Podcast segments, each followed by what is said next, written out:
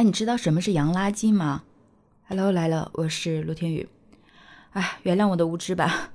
我以前真的没有听说过洋垃圾这个词。但是最近不是二十大嘛，一直有关注相关的消息。昨天呢，就看到一则消息，非常的火爆，说中国全面禁止洋垃圾进口，实现固体废料零进口。而且据了解，我国对洋垃圾的治理已经很长时间了。从二零一七年七月三十号的时候，中国正式通知世界贸易组织 WTO，于二零一八年初停止进口包括废塑料、未分类废纸、废纺织原料和矾渣在内的二十四种洋垃圾。在二零一八年三月份的时候，生态环境部召开第一次部常务会议。审议并通过了相关的行动方案。同年六月份的时候，国务院也公布了相关的攻坚战的意见，并且明确了全面禁止洋垃圾入境。到了二零年十二月份的时候，国家生态环境部、商务部还有国家发改委、海关总署联合发布相关事项的公告。从二零二一年一月一日起，我国就全面禁止以任何方式进口固体废料了。所以啊，我就特别好奇了，这个洋垃圾到底都是哪些东西啊？它对我们到底造成了多大的危害，以至于国家用这么强硬的态度来禁止这个洋垃圾呢？根据百科的一些相关介绍啊，洋垃圾呢是属于社会上的俗称，它有的时候是指一些固体的废料。有的时候呢，也指一些通过走私啊或者夹带等方式进口一些国家不允许的固体废料。那我们生活当中所接触的洋垃圾都哪些呢？呃，据说呢，这个洋垃圾发展已经成为常态了。其中以垃圾钢琴、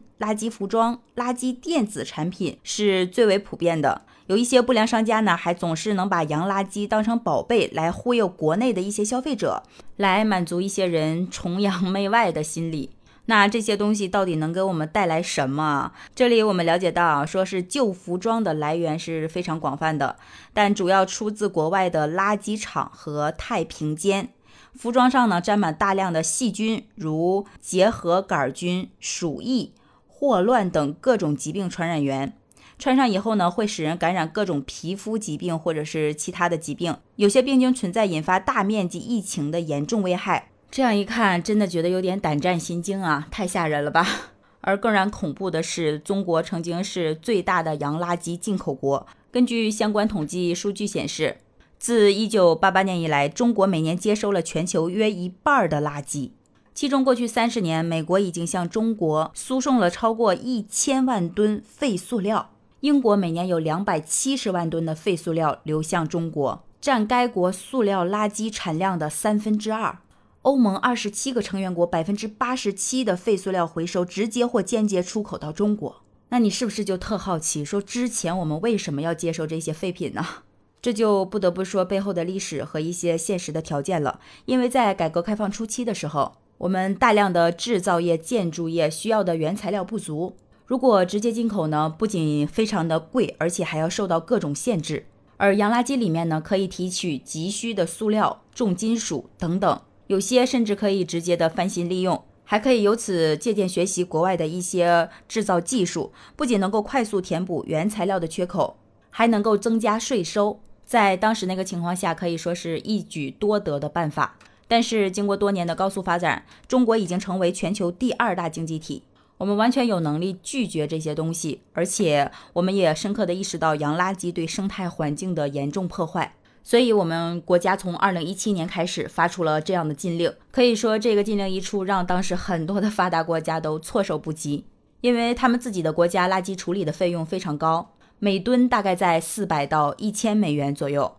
而中国处理垃圾的成本只需要十美元到四十美元。在这之前，像这些欧美国家的垃圾处理公司啊，将垃圾都卖到了咱们中国，节省了很多处理垃圾的钱，赚取了巨额的差价，而中国也因此呢付出了巨大的代价。但是，随着我国禁止垃圾政策的实施，从二零一七年开始到二零二零年。我国固体废物进口量从四千两百二十七万吨一直降到了八百七十九万吨，相比在二零一六年以前啊，减少了百分之八十一点一，累计减少进口固体废物约一亿吨。到二零二零年以前，中国洋垃圾的进口基本上可以达到清零了。不过，这种走私洋垃圾的案件呢，仍有发生。在二零二一年的时候，海关查证啊，走私洋垃圾四点二万吨，下降了百分之九十七点四。退运出境历年查扣洋垃圾。而就在今年，根据海关总署八月二十二日发布的消息，二十吨洋垃圾呢，在大连海关所属大窑湾海关的监管下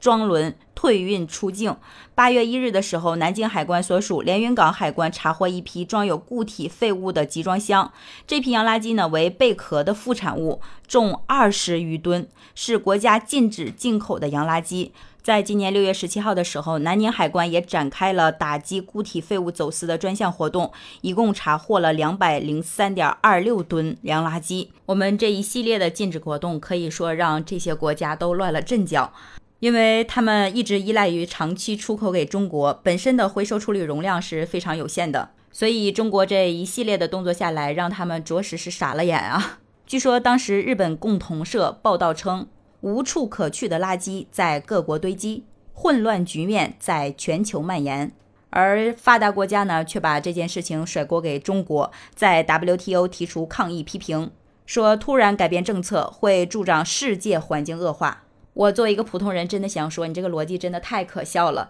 难道中国就应该当你们的垃圾场吗？我们变强大以后，谁还会依赖于你们呢？那你们自己的垃圾当然要自己消化，我们不想给你消化了，反倒是我们错了，是吗？好在我们中国对洋垃圾说不的决心是坚定的，而且我们的手段和措施非常的有力。从二零一七年到二零二一年，中国用了四五年的时间，彻底改变了接近半个世纪的洋垃圾场的无奈现状。而中国的这一举动呢，也产生了全球效应，越来越多原本被列为接盘侠的国家，也纷纷效仿中国。你像越南、印度、马来西亚等等，都相继叫停了洋垃圾的进口。我觉得这一行动也是在警醒世界，我们只有一个地球，保护环境不能以牺牲他国的环境为代价。每一个国家都应该承担起自己该承担的责任。我真的只想说，中国真牛，说到做到。